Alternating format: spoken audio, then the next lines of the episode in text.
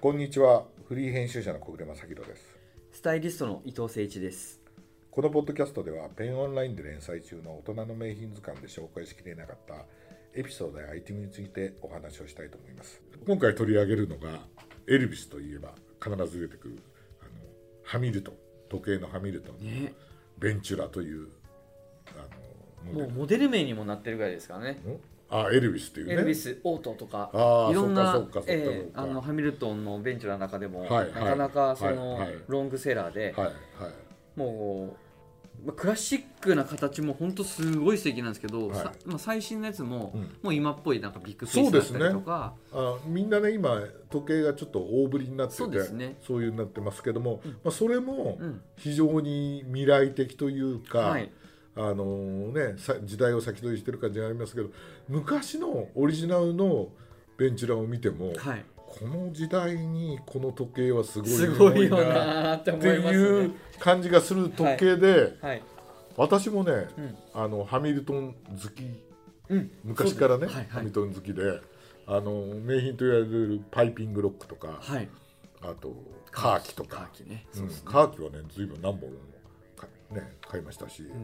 あのオートマチックのやつとかもね買いましたし、はいはい結構持ってたんですけどベンチュラは実はあの持ったこ持ったことがないというかんあの買わなかったああ、そうですか。でも、ううん、あのうちのなんかあの子供がはい、ベンチュラを買ったやつをえええええあの独立した時にはい家に置いてあ,、あったんで、えはい。でそれをしてたらあの子供はどうも忘れたらし くてである日あの「え父ちゃんなんでベンチュラ?」みたいになって「うんうんうんうんえあうんうんうん置いてあったから さ」みたいに言って「そうあじゃあ俺持ってくわ」っつって持ってかれちゃって 取られて思っちゃったこれでもね昔ね昔何年前だろうなもう本当に20年ぐらい前かな、ロンドンのアンティークマーケットであのいいですねのでベンチュラ見つけてえ悩みましたよそれはすごい程度のいい本当にうんうん初期の頃のベンチュラで、んえーとね、当時のおかお金でね15万から20万ぐらいの間だったかな、で多分新品買うより高いから、えはいはいそ確かにこですごい悩んで、うんうんでね結局買わなかったんですよねあ。あそうなんですねうーんそでも本当に思い出があありるますっていう。なんかこうハミルトンは割とカーキとか、うんあのーそれこそちょっとこうフィールド寄りのものもあるんですけど、うんこれちょっとフューシャフューチャリスティックっていそうかうそうそうそうそうそうだよね未来的なものはこういう、それこそパルサーもそうですよねそうそうそうそう電子時計みたいな感じで、赤い、だだからさすごいハミルトンって、んあのーいわゆるアメリカの伝統を引き継いでるっていう面もあるけどそうですねでもやっぱりうん進化を求めてるっていう面では、はいはいね、アールデコで、んやっぱりの象徴的なそうです名品だもんね。はい、うんなのでその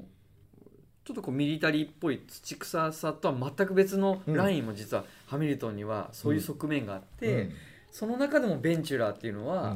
こうフェイスもそうですけど、このバンドですようんねそうバンドもそう伸だよ縮するこのエラスティックのバンドとか、はいあとはもうパルサーでいうとあの文字盤が電子で、うん赤色の電子うんでうん作るような感じのもあるので、両立するなんか相反するものがうんある面白いメーカーですよね。うん、でこれはさ、うんもうこれを正直言って唯一無二じゃないいや唯一ユニですね。これを真似したら、うんだってこれになっちゃうから、はいはい、はい、だから素晴らしいそうですね。うん、うんでしょ、うん。だだからからだと思います。うん、だよねだからこれ以上のものできないじゃない、本当にだ誰もがこれを見るとあデコねみたいなアールデコみたいな感じがあるしだここれ以降もこんなデザインのものないもんねいやないですよね。ないもんねうん、あとはねちょっと若い方でも少し背伸びしたあそうれですけど買えなくないあ値段的にもねうそうそうもう20万30万するのも、まあ、最新のもののベンチュラではありますけど、うんこのオーセンティックの感じのものでしたら割と手に入りやすいんでそうだよね、うん、で若い人でもつまりうちの息子でも買うぐらいだからあさ そうですね俺買えなんて言ってないよ、うんうんねねねでもファースト時計のちょっとこう時計メーカーで買うそうものとしてはハミルトンってすごあいいいねいいかなそうーっそてうそうそうそう特にベンチュラとかも、うんで今のコーディネートにもうんそれこそ 50s ファッションにもはいすはいはいごはいい合うのはいではいそうだよねおすすめですね、おすすめだようねんで伊藤さんこれがほら出てくる映画があってそうだそうだでしょはいはい、ねこれがあれですよブルーハワイはい、ですそよれは見 ました見た あののこれは見小暮さんにこお借りしてこれは見たでしょ最高でした1961年制作日日本公開62年って書いてあるよねあそうですねじゃあそうさまよう青春よりは後ってことかそそうっすようねそうでさまただねう、ん、あの「さまよう青春」の監督のハル・カンターっていうのが脚色してる、あそっかそっかそっか、うんこれもヒットした映画の一つですもんねいやーこれ日本でも割と馴染みあるサうんトラサウンドトラックというかあれさサントラのねサントラがいいよいやめねちゃくちゃいいですいいでしょはいあのーちなみにですね、サントラはですねビルボードのアルバムチャート1位になったんですよあそうなんだでつ続く1年間売上チャート1位うんで1年間ずっと売上チャート1位だよ日本でも CM でかなり音楽使われてるんでそう本だ当っにてこの中にさ名曲がめちゃめちゃ入ってますもん入ってるじゃない、はいで映画もうんあのここ何年かの映画の中で空前のヒットで、うん57年のヒット作だとなんか OK 牧場の決闘っていうのがあるんだけどそっかそっかそれをしのぐぐらいブルーハワイがへヒットしたってなんか記録されてるよ。ーうんうんね、でほらあのーこれはあのー靴のところの時もちょっと話したけど、えやっぱり早くから、んあのーバズ・ラーマンがやったレイビスの、でも出てくるけどあのーあのートム・ハンクスやったねはいあのでパーカー大佐パーカー大佐が、はい全米1位をなんか目論んでたらしく てなるほどだからね早くからハワイに進出うんしたかったらしいのよ、うんうんだからハワイをさあのエルヴィス・プレスリーが主演した映画さ33本の中にハワイをテーマにしたやつが3本もあるのよ、あーすごいっすね、うんあーそっかそういうふうに読めますね、うん、だから早くからハワイにはうんうん攻め込んでってるだからもうさ8本目でブルーハワイ撮ってるわけじゃない、うんでなおかつあれってなんかあのハワイの名所巡りみたいなところがあってあのオアフ島とカウアイ島かなはいはいでロケをしてるらしいんだけど、すごいいい場所うんその当時ねなんか最初に出てくるのが出てくるのが「花馬湾」って書いてるところがあって「え花馬湾ってこんなところだったな」っていうかブルーハワイ見てみるとにあの全く日本人がいないハワイなんだそようですよね現地のね現地のアメリカ人うんしかいないじゃない、でなんか開放感あってでまた気持広ちよくさて気持ちよさそう気持にちよさそうなんだよプレスリーが歌うんすよそうでしょ、かっこいいんですよねかっこいいよね大きいねエレキギター持ってるのもいいですけど、うんあのウクレレを持ってねそうそうささやくよね歌うっていうそのうそはうそうすそうごくいいですよねうん、だまああのこれは全部さ共通することなんだけど、はいはいあれを見てると、んあの私なんかだと若い頃何本か見た加山雄三の「若大将」シリーズいやそにっかか似ぶてれるですね似てるなってこうなんかこうシチュエーションであのラブコメみたいなのであって、でだと思ってあのあ加山雄三のね「若大将」シリーズは、あのプレスリーを真似たのねと思ってたら今回ね伊藤さんにもあのお貸ししましたけど、はいはい DVD の中で加山雄三が。解説してて実を言うとかあのプレスリーの映画のシリーズよりも若大将シリーズのは早か早かったっていう ね、なんかそのお同じ時代時代にいる人ってなんかこうリンクするのってあるじゃないですかあるあるそちれ国が違ってもそそれと同じかなってうなんかそうだよねみんなのびっくりしたようね、ん、いやーねー本当かよっていう本こ当う見たらいや意外に本当だと思っそうてでもね確かね若大将シリーズもねハワイの若大将って確かあんのよ、あですよね、うんうん結構シリーズいっぱいありますそもんうねそううそういや絶対若大将時代真似てると思ういや違ったってただただイメージとしては一緒だよね一緒です一緒ですよねうん、でもね僕のね歌の原点だなんていうねそうそうだよすねごいあのやっぱり思い入れがあるんだなーってうん、加山さんもうん、だよね、ううんんあエルビスプレ・プレスリーにそ対うしてでねすそうですそうですん、そんな感じがするよね。はいうん、でねあのブルーハワイに出てくるさアロハシャツはさなんか俺、えー予備的に調べてる時にさやっぱりハワイにあるブランドでアバンティあそうでそうそうそうあそのうそうですねあのは同いじものが作られてたりね、うんあの日本のあの名品図鑑でも紹介したけどサンサーフがはい同じものを作ってたはい時期もあったりとかしてやっぱりみんな、えープレスリーが着てた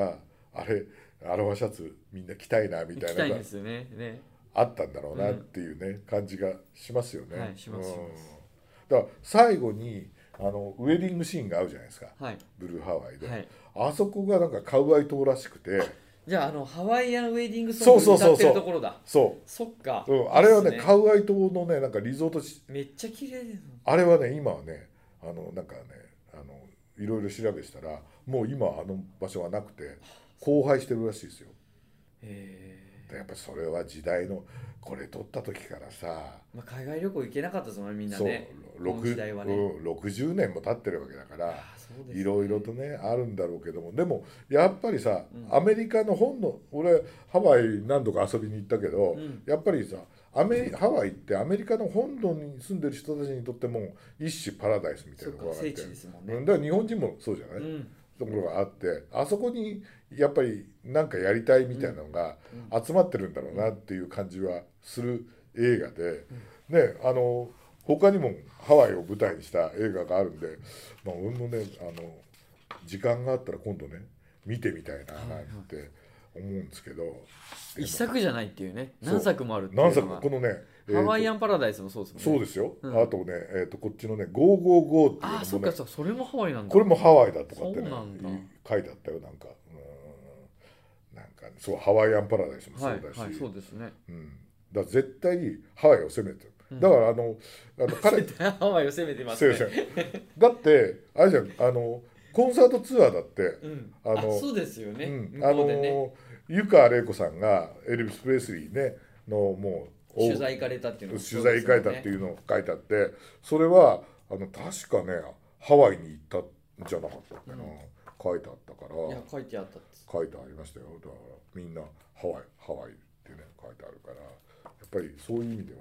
ハワイとエルビス・プレスリーってなんかちょっと関係性がねねあるのかなっていう、ね、戦略もあったってことですねじゃあそうねそう、うん、だそのうちあのあれじゃないあのブルーハワイバージョンみたいなの あさでベンチラで出てきてねもいい かもねグルー文字盤とかでねねあ面白いかもしれないえでねすねえただあの映画でちゃんとつけてるのはねみ確認したあで確認できるんであれあれ確かメタルボタンであメタルバンドでしたよねメタルバンドですメタルバンドでメすタルブレスレットですよね、はいはい絶対ね、はいどうも途中でなんかバンドが光って見える時あるんだよねあそうですかそあこうなまんかでキ聞いてャないビャーみたいなあ本当ですかうん、